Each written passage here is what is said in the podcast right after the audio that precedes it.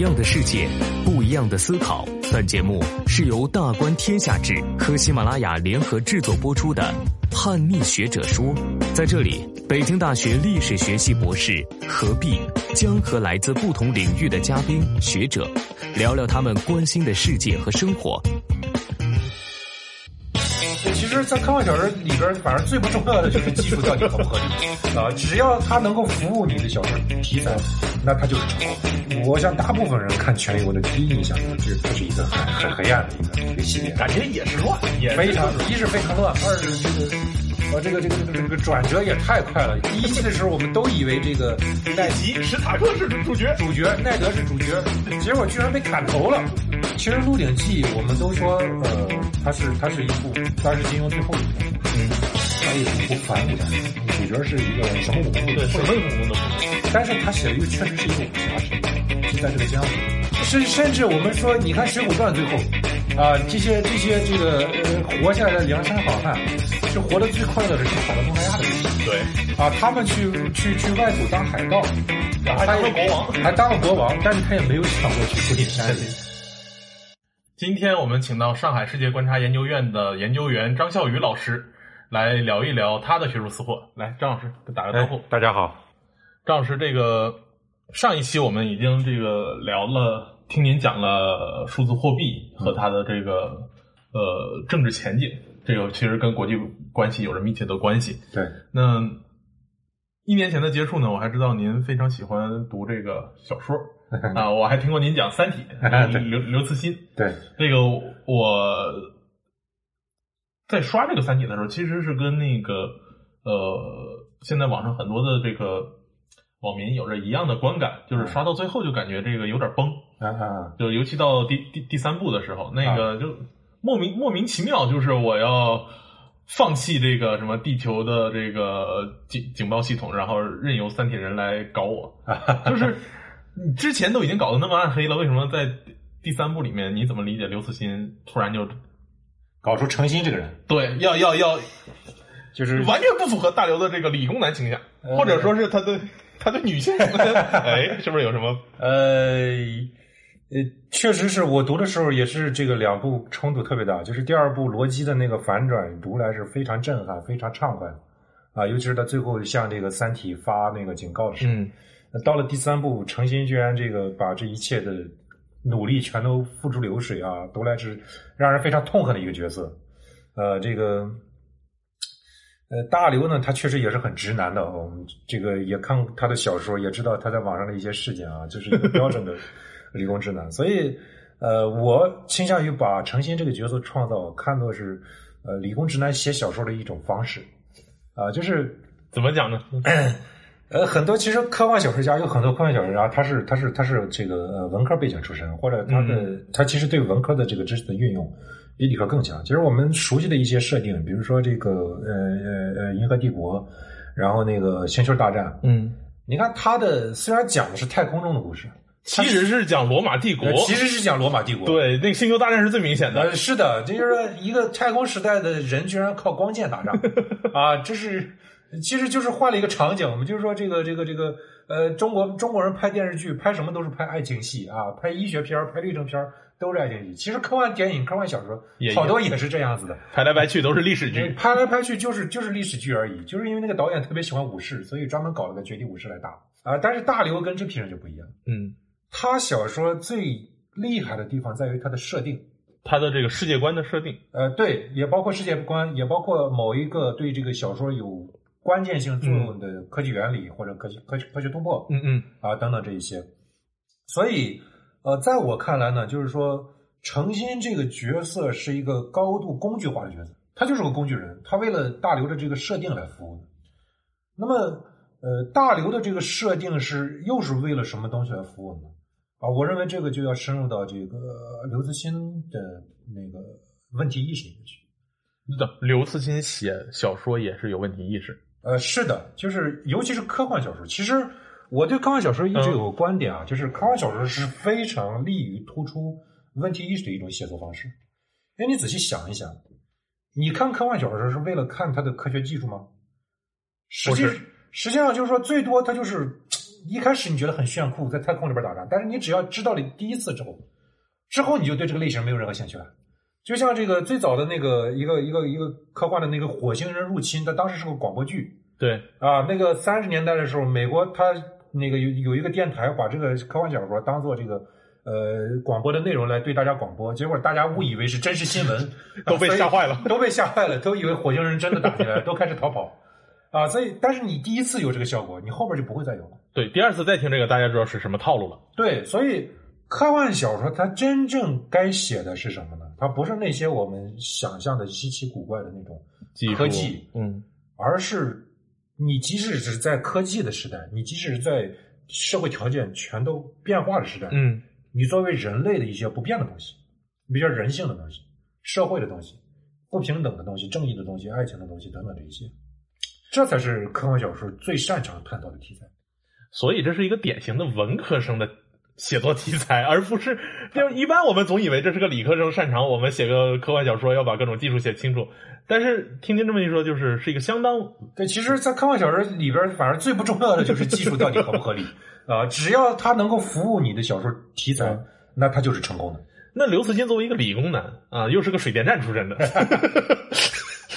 那他在这里面有着什么样的你认为的问题意识，或者是他思考呢？呃，我认为贯穿刘慈欣的整个科幻小说写作历程里面，呃，至少是最重要的问题之一，就是人类的政治处境问题。嗯而他对这个问题的思考，他又是跟他作为一个中国中国人、中国理科直男，啊、他对这个国家命运的这个思考是紧密连在一起的。他当年是曾经采访过这个这个越战老兵的啊，就是去采访他们当年去上战场趟地雷的这些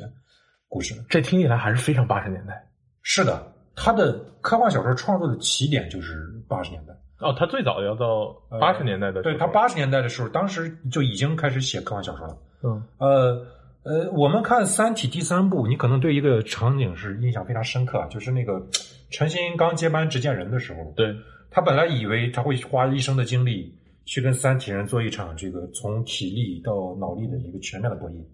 结果人家在十秒钟之内，然后就突破防御线，然后他他被愣在那里，然后没有任何的这个启动措施，然后地球的这个这个警报系统就被解除掉了。解除掉这个小说这这一段，其实在他八十年代的时候就是有原型的。啊，这就有原型。对他八五年的时候，他一九八五年写了一部科幻小说，叫做《中国二幺八五》啊。这个小说因为呃显而易见的原因没有能够出版啊。我我讲一下情节你就知道了 啊。他是说的这个小说说的是什么呢？就是到二幺八五年的时候呢，那个称谓已经变成了一个这个叫最高执政官哎呦，啊。然后这个呃，他明显了之后呢，就是说因为当时的这个电脑已经非常发达了。啊，他大量的这个治国决策都是可以被计算机来辅助呃取代的，所以他啊，小人工智能的想啊，象，人工智能，对对对，所以所以他他在这个里面就就这个这个这个执政官就是而而且是个二十岁的女性，哎，还是女性，呃，她是她是靠着自己的这种呃长得也很好看，嗯说话也很得体，然后表现出来的爱心也很泛滥啊，然后就当选了。当然，她不是说像陈诚信那样一个不合格同志，她是她是有这个关怀和问题意识的。嗯啊，当时呢，他就面临一个面临一个抉择，叫什么呢？就是人人类的技术已经进步到是可以把这个人的大脑完全数字化，啊，上传到一个虚拟空间里面。就把人的意识全都变成网络的，，对，那么人就可以实现永生了。嗯他说：“那当然，这是对一个人呃人类社会的一个巨大进步，甚至可能产生一个全新的社会。那么，作为这个最初的实验啊，他就选择了六位中国历史上的领导人啊。我们知道，当然其中五位都是虚构的，只有一位是真实的，也就是这个水晶棺里面的一位。他复活了六位这个中国领导人，先把他们变成永生了啊。但是这个永生，它只是一个呃，只是一个一个一个一个在一台电脑里面，还没有把它联网。”嗯那么在这个复活了之后呢，他就跟这位就是呃最年长的，因为除了他之外，其他都不是二十世纪的，只有这一位领导人是二十世纪。他就跟这位二十世纪的领导人有过一次这个谈话啊，然后他向这个领导人汇报了说，祖国繁荣强盛的今天啊，这个人民安居乐业，然后我们已经像我这样一个二十岁的小女孩也能也能当领导人了，当领导人，啊，时代发生了巨大转变。被复活的领导人就说：“哎，好啊，啊，人民大家做主了。”这个这个这个小女孩就开始问：“那么您对这个权威跟今天这个状况的关系是怎么理解的？”那么这个领导人，这个被复活的这一位就说啊，娃娃，权威这种东西在人性中是本质的啊，大意是这个意思，嗯嗯我不记得原句是怎么讲的了，啊，这是不会改变的，啊，有的时候是必须需要决断的。当这个核战争发生的时候，你只有十几分钟的时间来做出决策，而且接下来的这个剧情很有意思，嗯。因为接下来呢，这这六位复活了之后被存在一个电脑里面，我们可以这么理解。对。啊，那么那个时候呢，就是我们这个国家呢，就是突然啊，二幺八五年的中国突然有人提议说，这是侵犯人权的。啊，因为因为他只能被锁在这个里面，而他们只有联网之后才能够享受在自己的这个领土上这个自由行走啊，行使权利，参加人民大会等等一些，而不能够这样侵犯人权。然后就有人提出这个提案，然后开始全民投票。我们知道，在电脑时代，全民投票非常方便方便完成。然后方便完成了之后呢，大家就投票一说，哎，这个好像很有道理，不能够侵犯他们的人权。然后就投票说同意，请他们连入主网。但是连入主网之后，突变就发生了，因为呃，这六个人他都是有这种这个，就可以我们可以理解为虚拟世界里面的超人。嗯他的运算速度，他的作为一个行为的一个时间是非常短的，因为都是以光速来完成的。那么其中就有一位啊，其实不是最古老的那一位，是比他稍微年轻呃晚一点的一位，他就说：“哦，这个时代怎么这么糟糕啊？这个这个呃大量的这种这个年轻人就在这个上面花玩花里胡哨的东西，这不是我喜欢的社会。”所以他又在这个呃网络世界里边发起了一次攻击，是针对全网络的攻击。而且因为当时的人类世界已经进入了一个一个一个网络社会，嗯嗯那么他做出这个攻击，就好像一个软件核弹一样，是是对全世界发射无差别攻击。然后这个中国的执政官就非常慌张，然后然后就想办法去去弭平这个，差点引起了啊、当时所谓他跟苏联，苏联当时还没有灭亡，说 中美苏之间的真实的这个大战啊，当然最后弭平了。弭平了之后呢，他发现其中呃那个那个发起了这个攻击的那个虚拟人给他留了一封信，这封信里面是这么写的：可能在你们的眼中，我们的世界只存活了几天，嗯嗯。但是在我们这里已经像几个世纪一样走完了一个文明历程。嗯嗯。我们刚进入这个世界的时候，觉得是兴奋异常，然后觉得有无限的广阔空间，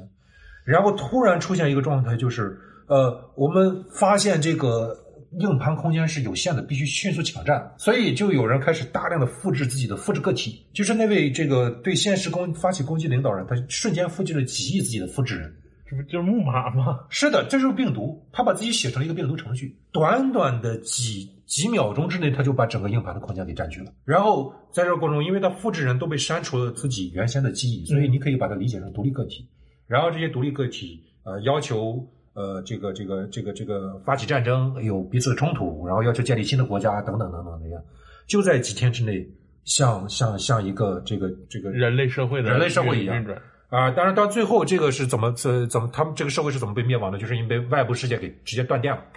啊，把这个整个全球网络直接断电了，他们的社会就灭亡了。啊，但是在社会灭亡之，他们已经知道他要他们要被断电，所以他们留下来留这封信，是的，所以当这个事件结束之后啊，那么这个我们的这个女执政官又跟又把这个复活了啊，然后又跟他有一段对话，讲的是什么呢？人性中有很多东西是不变的，呃，而且这些不变的东西会把你有时候会经常把你推到一个非常极端的一个抉择状态里面。你这个抉择状态里面，你要在呃很短的时间内，几分钟甚至几秒钟之内做出决断。你哪怕做出一个错误的决断，你都比不做决断要好。所以这个就是诚心当时面临的一个状态，也是整个《三体》第三部，甚至整个《三体》小说，它都要呃讲的一个道理。那就是说，这整部小说其实讲的一个核心道理是什么呢？就是人类总会面临这样一种政治处境，在这个政治处境外，呃，在这个政治处境里面，呃，一切其他的理由都是不重要的。你瞬间做出判断，如何应对敌人，并且打败他，才是最重要的。这个意义上，其实刘慈欣的这个小说的设定，或者是他的世界观，我感觉倒是有一脉相承的地方。就是首先，他一定会认为资源是有限的；对，其次，资源的争夺和生存是人类最根源的动力，就是像《流浪地球》那样，是的，是的，就是一定要活。是的，然后第三就是为了活，然后他要做出非常呃，他他会设定出各种各样非常抉择的时刻来去让它变成一个政治时刻去。是的，所以某种意义上变成了一个政治小说。呃，可以这么讲。其实，呃，他前面呃，就是在这部小说之前，啊，他还写过一个这个这个呃类似的一个小说，就是呃我忘了这个小说的名字了，但是大体意思是说这个啊为了也是中美之间展开的总体冲突，嗯。然后为了这个防范那个最坏情况的发生啊，那么这个我们中国的一位军官把自己变成了这个这个这个呃量子态，因为在量子态下他是不不不会被杀死的，嗯。所以他利用这样一种进入量子态的状态，形成了一个不死的军队。啊，然后那个威慑住了这个美国。然后再往这个之前呢，还有另外一部小说，呃，是写这个啊、呃其实最早的版本是写的是这个这个这个呃中中国和和和北约的冲突，呃，中国已经被北约打到要打到北京脚脚脚底下了。哦，这已经是北太平洋公约了。呃，对，对已经已经被打到北京城下了，就是马上灭亡国的时候呢，一个一个中国人开着太空站，然后撞击了太阳，引发的这个巨大的这个电磁风波，然后把这个呃呃嗯欧洲、美国嗯那个赖以为生的那种电子武器全都给毁掉了。毁掉那么中国靠着陆军优势反盘，啊，这个小说因为太刺激了之后被禁止禁止发表，然后那么呃刘慈欣把中国代后代代换成俄国，重新发表。了，就是说呃他的小说里边有有很很多很多的一部分是是讲这种政治意识，当然他有另外一部分是讲这个人文意识的，就是我们典型的知道就是诗云，嗯嗯。啊，就是写诗的，还有这个乡村教师，乡村教师。文化传承的，对。啊，他都是呃，也是刘慈欣的一个侧面，但是刘慈欣确实有一个很强的一个一个一个政治问题的一个侧面。那您在日常阅读的时候，除了科幻小说里面的这种政治性，您感觉还有什么样的小说的政治属性比较强？其实呃，其实很多小说的政治性，就是只要他愿意写，他政治性都比较强。关于这个小说的政治性，其实我我还想就是就刘慈欣的这个再再再再多说一点。嗯三体的这个政治性，在我看来，因为我是研究政治思想史出身的，嗯在我看来，它是对霍布斯的那个政治哲学的最好的一个阐述。这怎么讲？就是呃，我们去看这个呃呃，它的这个黑暗森林里边的，就是它的设定啊。嗯他说宇宙中有三条最基本的规律啊，第一个是这个呃呃怀疑链，就是说那个呃我不知道你能不能信任我，我也不知道那个呃我能不能信任你？对，这是由于这个个体之间，呃呃，就是星球和星球之间的这个距离太长啊导致的。如果是同一个星球上，我们距离很近，我们可能就是呃反复互动就可以产生这个信任信任，但是在星球之间不存在。那么第二个呢，叫这个资源的有限，就是整个宇宙的这个空间和资源总体上来讲是有限的。嗯那么第三个呢，叫技术爆炸，就是说，虽然呃我一开始接触你的时候呢，呃你可能技术比我落后，但是你一下子接触之后，发现哎，呃我先进的东西在某些地方可以刺激你，然后引发你技术快速发展，你甚至可能这个后来居上，反超。然后这三个原理决定了宇宙社会学原理，它叫决定了宇宙必然是一个黑暗森林状态。因为我与你接触风险很大，但是收益不确定。我就算是你，你你很可能愿意干掉我，就算你不干掉我，我们和平相处，那么即便是我占优势的情况下，你有可能反超我。你反超了我之后，更然有更更有可能干掉我，因为总体资源是有限的，你干掉了我就多了一份生存的机会。那么这个实际上，这个黑暗森林状态就跟霍布斯讲的这个人类的自然状态是有很大关系的，或者说有很大相似性的。我来介绍一下，就是霍布斯的政治哲学。他说，呃，他的特别著名的一个、呃这个理论就叫做“一切人对一切人进行战争的自然状态”。呃，他这个自然状态是什么意思呢？他说，呃，人的本性啊、有几条是是是也是类似于公理。他说，首先第一条，人是互相平等的。嗯这个平等，它不在于我说我们道德意义上平等，不在于我们尊严的平等，而在于我们杀死彼此的能力是平等的。平等的。就是对，我记得他在前面详细论述了人的身体能力、对心理状态、视觉、听觉一切。他他在进行详细状态之后，他得出了一个核心结论是什么？其实是人和人之间差距没那么大，嗯尤其是在涉及生生死的这个层面，就是你就算是泰森啊、全世界的拳王，我也可以趁你睡熟的时候杀死你杀了你，我拿一个刀杀你，或者我用毒酒给给给毒死你，我就算手无缚鸡之力，我也可以这样的。所以，人在本质上在杀死彼此的能力的时候是平等的，这是第一点。他说，第二点呢是，人在保全自己的时候是有权利采取一切手段的。他说，如果是在自然状态中没有法律的情况下，啊，我可以利用我的一切力所能及的工具，我用石头也好，我用绳子也好，我用刀也好，就是我一定要干掉。就是自我保存的倾向。是的，所以他说，哎，在自然状态之中呢，有一个东西叫做自然权利，就是你天生干这个事情就是对的，这个自然权利就叫做人的自我保存。而这样一种对自然权利的这样一种呃呃呃，但是呃有一个问题，就是在自然状态之中呢，因为人人都要这样做的话，嗯这个自然状态就是一种极其可悲的状态。对，因为所有人都呃面临别人的时候，他是要有一个可能性，他永远无法消除这个可能性，就是这个人要干掉他，就是永远处于怀疑状态，不知道对方是要怎么。是善意还是恶意？，对，所以呃，他他他讲了一个例子，就是非常非常经典的，就是说，你以为我们说物质财富极大的丰富就能够取消这种敌对状态吗？不会的，就算你。物质财富最丰富的那个状态下，假设用苹果，每个人都有家里边都有一百棵苹果树，嗯，苹果是广告啊，但是你永远不能排除这样的一个状态。我家里突然失火了啊，或者一遭遇地震了，我苹果树没了，我又饥又渴来到地方，这个时候你手里握着一个苹果，我想干掉你拿到那个苹果，你不知道我是不是能够拿了抢了你的苹果之后还要留你一命，所以你也想干掉我。自然状态的意思就是这种东西是不可能够消除的这种这种可能性。嗯，所以，当然，霍布斯的自然状态是为了推导出国家的必要性，因为呃，国家必须威慑那个想干死别人的人。国家用它，呃，因为你一个人的力量是很弱的，但是你很多人举起一个主权它，就有超强的暴力，垄断这个暴力。垄断这个暴力，然后国家干死那个想要干死别人的人，这个社会才能可能有一个基本秩序。对，然后往前走。但是当然在，在宇宙中是不可能的，宇宙中没有一个能够能够掌握全全全部这个星球的这样一个国家，所以在宇宙中永恒的是这样一个黑暗森林的状态。所以我说，呃，就一个就是研究思想史的时候，我看那个第二部的是最特别爽，也特别亲切的，就是这样一种。刘慈欣的政治问题意识不是不是不是说他的一个呃简单的一个个人的思考，不是一个民科的一个水平，他是真正达到了世界级的水平。那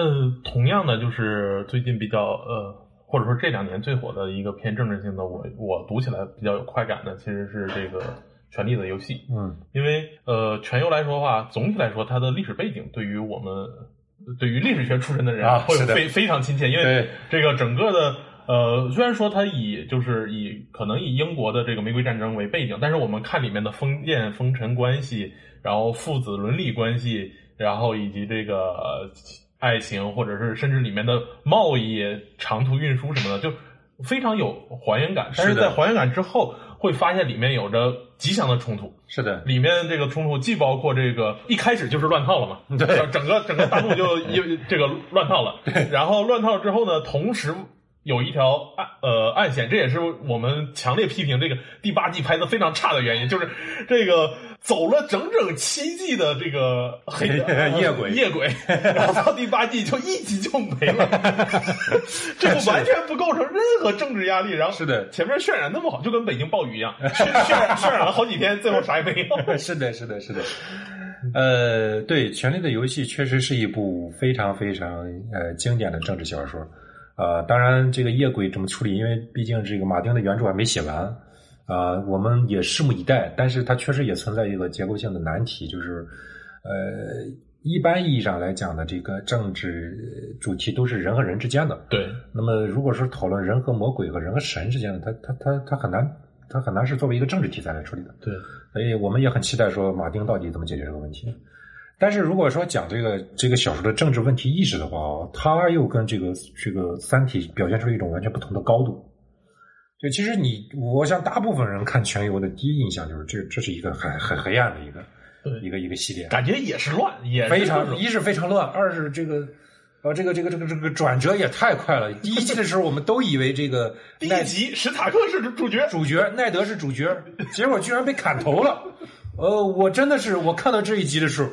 哦，这个剧我一定要追，因为因为好多时候都是我们这个看 B 站也好，弹幕里吐槽说这个主角突然在这儿死就神作了，结果他真的死了。啊。呃，然后我们看到后面这个血色婚礼，对。啊，看到这个提里昂把父亲杀了，就是呃，你可以看到这个剧里边，他颠覆一切我们以为正常的人伦关系啊父子关系、夫妻关系、兄弟关系啊等等等等这些，就是很黑暗，而且它的背景设置你也可以理解，就是因为是毕竟是那样一个乱世，然后又是中世纪。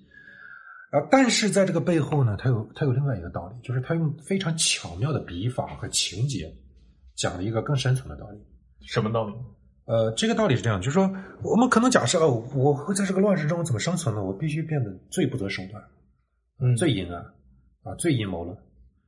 但是我们看这个剧里面啊，是最不择手段的这个人，我想泰温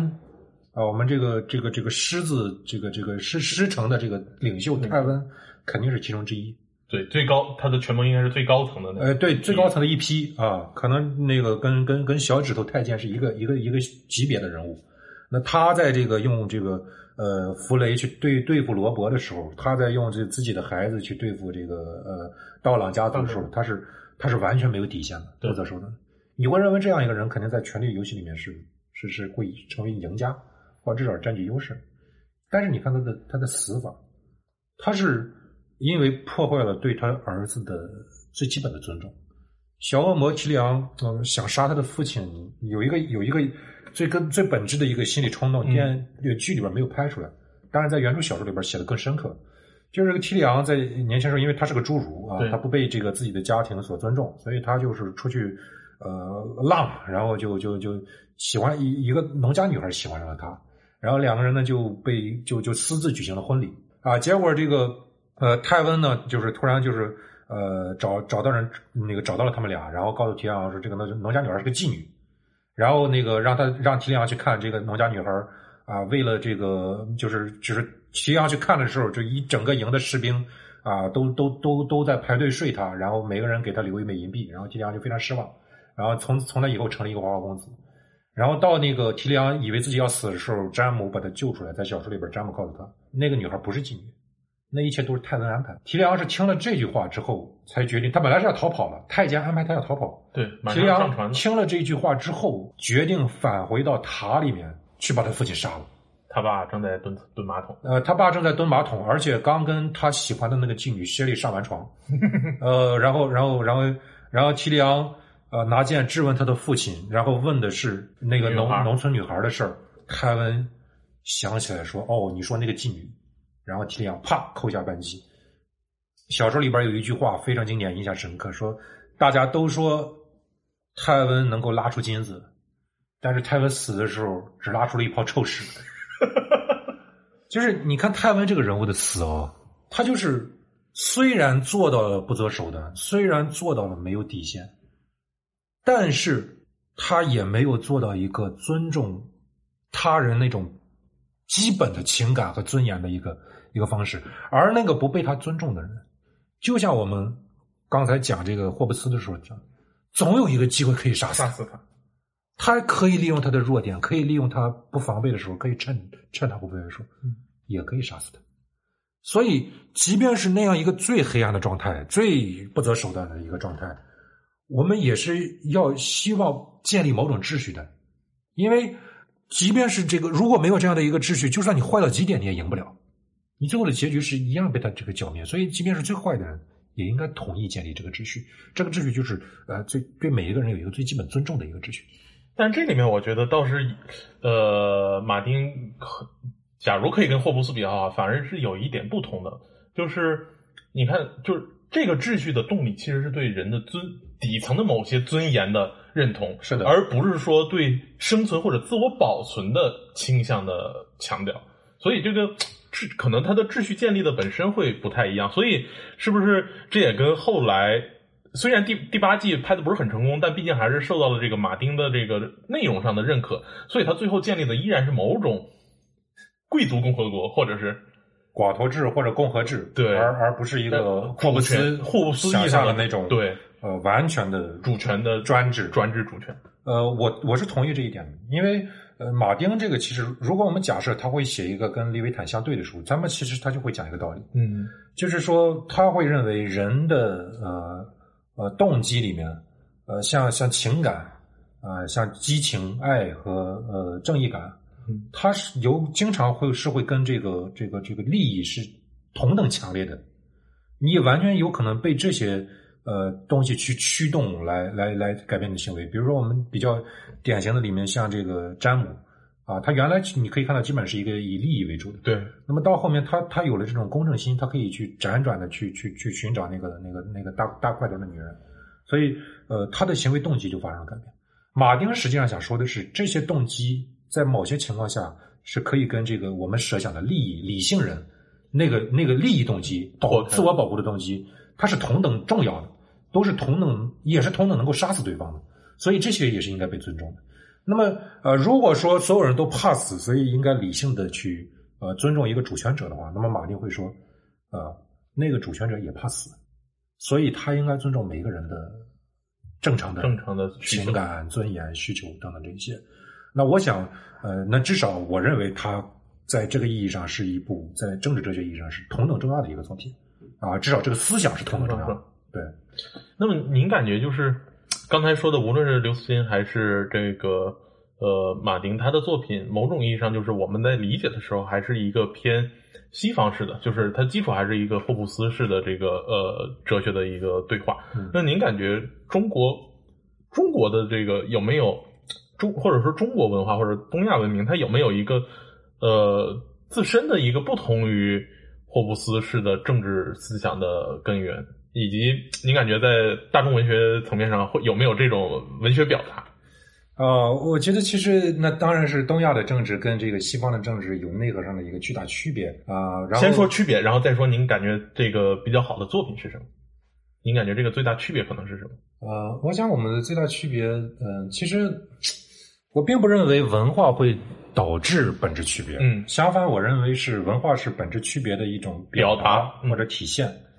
呃，这个东亚和西方的本质区别，我认为应该追溯到它的地理环境，嗯。它的由地理环境引发出来的社会经济结构的差异，嗯。啊，然后再导致了这个政治制度的不同。那么，呃，中国和西西欧，尤其是西欧来讲的一个嗯。极其巨大的一个呃地理差异，就在于呃，我们这个呃首先这个地理位置是被四面包围的啊，各种山、沙漠、戈壁、海洋相对隔绝，相对隔绝，然后同时又给我们留出了一个巨大的一个一个平原地带。嗯而这个平原地带呢，是呃人类历史、人类整个地球上环境区与热同期最好的季风期的呃季风季风带的呃这个之一。那么它是非常这个呃适于生长这种稻米这一类呃这类作物。这类作物的特点是它的那个淀粉产量极其巨大啊，然后这个这个人口非常庞大，所以在东亚这个地方诞生的这个人口，它的繁殖速度。它的内部冲突的程度和压力远高于西方。这一点我我我印象很深刻，就是、呃前年的时候我到这个呃法国去度蜜月嗯啊，然后那个我去的这地方叫那个科尔马，它是在这个法国的阿尔萨斯的一个小城啊。我说阿尔萨斯，你可能就反应，就是我们知道历史上阿尔萨斯洛林对，啊，这是法德之间法德之间的这个反复冲突的一个地方。我们知道有我们有一个小课文叫最后一最后一课课，哎，最后一课就是说这个说着德语的法国人，呃，是的，实际上当地阿尔萨斯人说的阿尔萨斯语接近于德语，但是他会认为自己是法国人。然后这个老师非常激激动的写法兰西万岁对对，我就去到那个地方。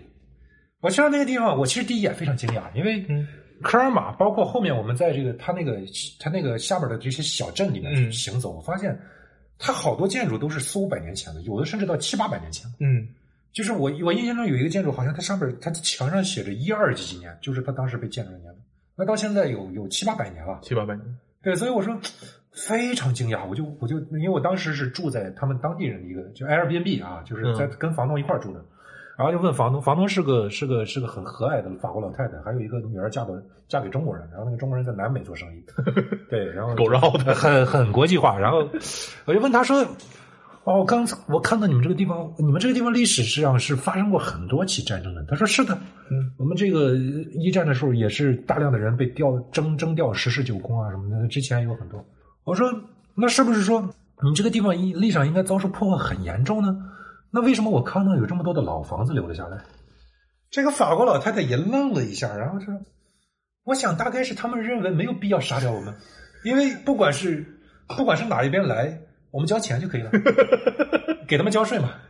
然后哦，一下子一下子就是 有一个很大的触动，因为阿尔萨斯、呃科尔马这个地方在历史上是个商业城城邦，嗯嗯，相对来讲是财务比较有钱的。我一想，这个这个有道理哦，他这个他这个他这个军队过来之后，拿这个钱之后就再去买买兵源就好了，他没有必要把这些人杀死。但是我一想，这在中国是一个什么状态？必须得抓住人，人太多了，人太多了，然后这个人力成本是很低的，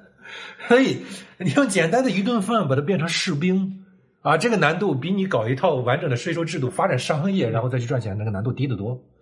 所以在人在在中国历史上，我们天天看到哇，这个曹操带着百万大军去去去打东吴啊，实际上也有几十万啊。这个秦统一六国的时候，长平之战四十四十万坑杀。然后王翦带着六十万去打楚国，那同一时期欧洲是个什么规模的战争啊？奥地利的盐城就萨尔茨堡，嗯嗯，然后这个他说这个堡四百多年没攻破，然后我就看着那个小堡垒，我觉得不大，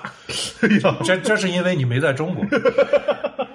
所以我感到就是中国人他对秩序和安全的渴求，对于一个能够管理他所有人的一个中央政权的一个需求，他是天生的。它是深深的刻在这个这个骨子里，这个民族骨子里的。任何一个时代的乱世，只要有一个人他只想偏安一隅，其他人就会把他灭掉。灭掉，这是很容易的，因为因为人人人口堆积，然后形成一个军队，然后是形成优势，很快的，很快的。所以在中国政治里面，一定是有一个有一个天生的东西，你绝对不不可去挑战。这个东西是一个不可以被讨论、不可以被言说的政治正确，所有人下意识的就是中央大一统。中央大一统，这是一个刻在中国人骨子里边的神话。但是我认为它是有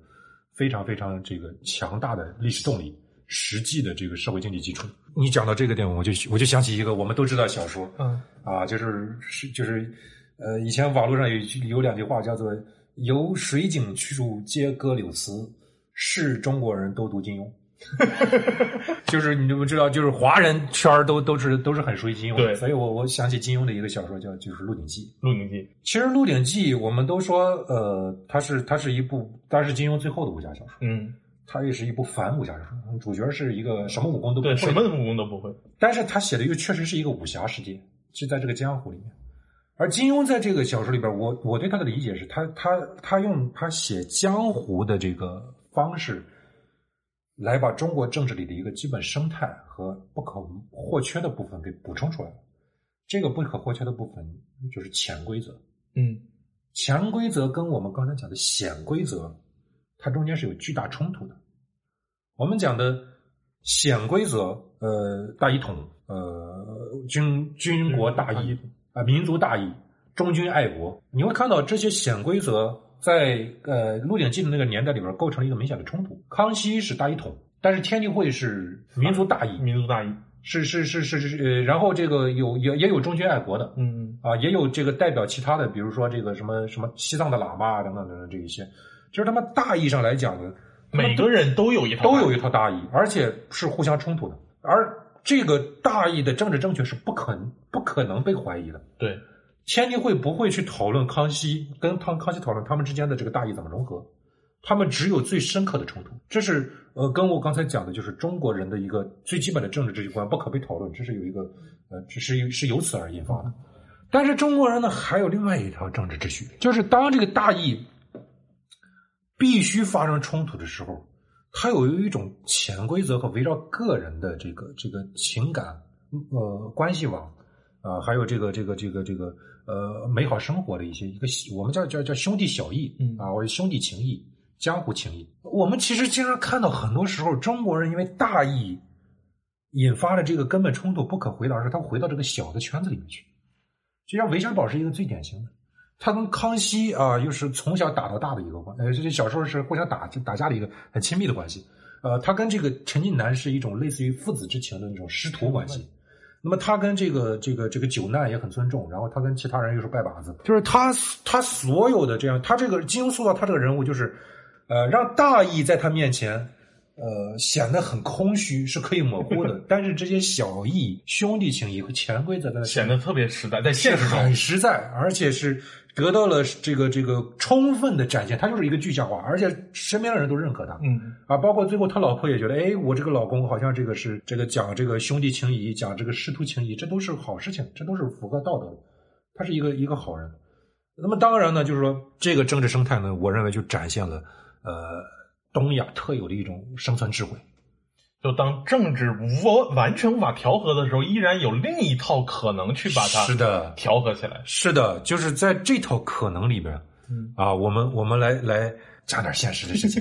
就像就像以前我们这个很有智慧的提出搁置争议，共同共同开发，一样的道理 啊，所以呃，这个是我认为是真的抓到了精髓。当然啊，金庸最后也给这个一个很浪漫的收尾，因为呃，他最后大意是不可调和了，呃，天地会被被被灭掉了，然后那个呃，康熙放出风来说是韦小宝把陈近南抓住的，那么康熙让韦小宝去灭天地会，天地会的人让韦小宝去刺杀康熙，啊，到了这个不可调和的时候呢，呢啊，金庸写他归隐田园，给写写写这些人，呃，写韦小宝唯一的选择就是就是退隐江湖，啊，这个是呃跟这个西方是是有很大区别的，就像很多这个现在的这个深功成名就的企业家，他挣到钱之后，他觉得像马云，他觉得有一些矛盾不可调和的时候，他就退休。退休，啊啊，但是呢，西方企业家可能他他不做生意之后，他依然很高调，像洛克菲勒，对，他做各种基金会，要去对他他的他的石油公司被被国家拆分了之后，他去他去做基金会啊，依然对这个世界产生巨大影响。啊，这个是我认为是非常有意思的，从小说里面折射出的呃东西方政治生态的差别。这个意义上就是也反映了一个东方社会结构的一个很大的特点。这让我想到了那个钱穆曾经分析这个呃中国社会的一个结构，他的视角很有意思，就是他把中国社会分成三部分，一个是庙堂，一个是江湖，一个是山林。就是庙堂是那些您刚才说的那些大义、那些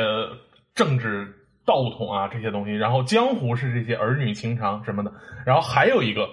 其实中国文人比较强调就是那个山林，嗯嗯就是山和水之间这个山林。其实某种意义上，呃，韦小宝就是由于由于这三个之间，他在庙堂，他在江湖，最后无法调和的时候，他选择了，其实也不是退隐江湖，而是某种意义上在退隐山林。他对江湖和庙堂都不去关心，而离开了这么一个世界。所以我觉得这个意义上就是你会看到这个东西是一个相当世俗化的状态，任何一个东西都没有完全绝对的神圣性。而这个意义上就是，呃，欧洲你会看到就是他那些企业家还是积极的参与这些事情。呃，积极参与各种各样的状态，就让我想到了这个德国那个社德国社会学家韦伯就讲的这个某种意义上的天命观，或者是呃新教伦理新教伦理的这责任种对对的责任伦理。也就是说，其实这个是跟背后还跟宗教有着比较密切的关系。是有一定关系的嗯。啊、这个这个其实这个关系是非常深远的，就是其实韦伯讲的这个新教伦理啊，如果我们对宗教史去进行一个更深入的嗯。阐释的话，它其实远远不止于始于新教，嗯。它其实可以追溯到公元六世纪，一个叫啊、Benedict，就是圣本都，呃，他创始了一个学派叫叫本都会，本都会，对，这个本都会有一个巨大的特点，啊就是他认为工作是人类服务上帝的最好的一个途径。本都这个人他，他是他是出生在一个罗马旁边的一个农村的，嗯嗯他没有太多的文化，然后那个他也不喜欢，就是就是他去罗马上过学，然后觉得这个这个学校太堕落了，他就干脆就不不在那儿留着了，他就他他他他中间有一段是完全在山洞里边居住，住了五年，他开悟了，然后出来，然后大家以为他是个野人，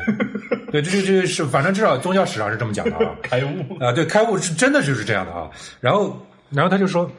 他就在这个本都会，他是本都会就像一个中小学生行为守则一样，嗯嗯就每天规定你几点该干嘛，然后几点该祷告，几点该劳作。它里边有几条就是特别重要。第一，你加入本都会，你要放弃自己的一切的私有财富，